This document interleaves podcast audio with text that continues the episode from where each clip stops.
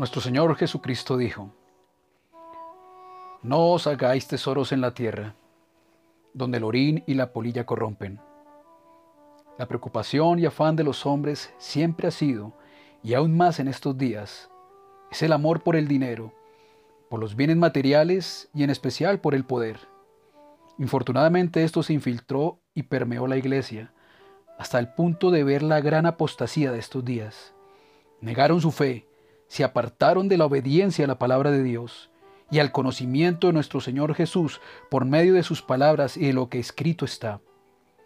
Era necesario que esto sucediera. Para que se cumpla la palabra de Dios, el juicio de Dios debió comenzar por su casa, como escrito está en Primera de Pedro capítulo 4 versículo 17. Y así lo estamos viendo.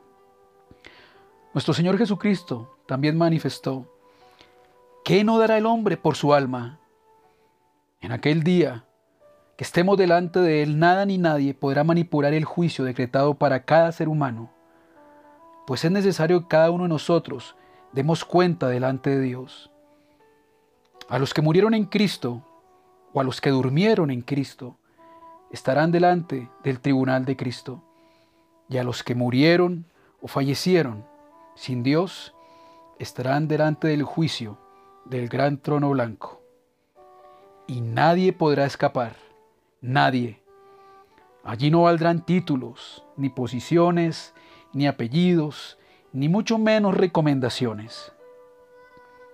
Pero ¿por qué vivir así? Es la pregunta que debemos hacernos. Apartados de Dios, para vivir la vida como si fuéramos dueños de nuestro tiempo, dueños de nuestro cuerpo, dueños de lo que poseemos, ¿Cómo no entender que todo procede de Dios y que todo por Él ha sido creado? Y que en su misericordia nos ha dado todo como añadidura. Pero tan necios son los hombres que dicen en su corazón, no hay Dios. Dios nos está avisando que el tiempo se nos está acabando. Pues los días que vivimos nos, nos lo testifican. Es tiempo de acercarnos a Dios, de enderezar nuestro caminar delante de Él. Si oímos hoy su voz por medio de su palabra, no endurezcamos nuestros corazones.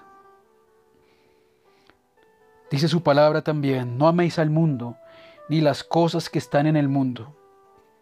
Si alguno ama al mundo, el amor del Padre no está en él, porque todo lo que hay en el mundo, los deseos de la carne, los deseos de los ojos y la vanagloria de la vida, no proviene del Padre, sino del mundo.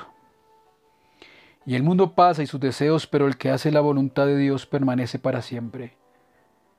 Escrito en Primera de Juan capítulo 2 versículo 15. Entendiendo que esa voluntad de Dios de acuerdo al Evangelio de Juan capítulo 6 versículo 40 es que creamos en aquel a quien Él ha enviado y el enviado fue nuestro Señor Jesucristo. ¿Para qué?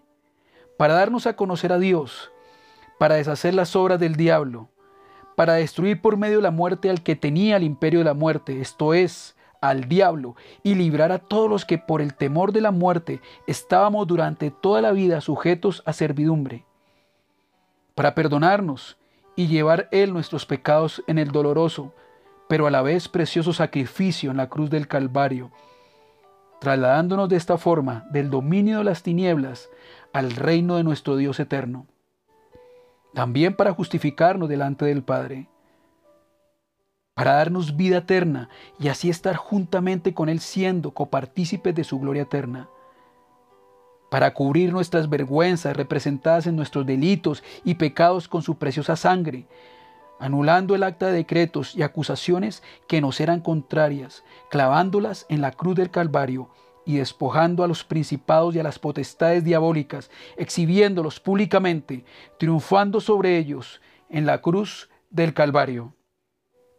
En el libro de Santiago, en el capítulo 4, Dios nos enseña que las guerras y los pleitos entre los hombres provienen de sus pasiones. El hombre codicia y no tiene. Matan y arden de envidia y no logran alcanzar lo que desean. Combaten y luchan, pero no obtienen lo que quieren. porque no piden. Y si piden, no reciben. ¿Por qué? Porque piden mal, para gastar en sus deleites. Se convierten en almas adúlteras. ¿No saben acaso que la amistad con el mundo es enemistad contra Dios? Cualquiera, pues, que quiera ser amigo del mundo, se constituye enemigo de Dios. La instrucción es clara. Someteos pues a Dios, resistid al diablo y huirá de vosotros. Acercaos a Dios y Él se acercará a vosotros. Pecadores, limpiad las manos y vosotros los de doble ánimo, purificad vuestros corazones. Humillémonos delante del Señor y Él nos exaltará, porque escrito está.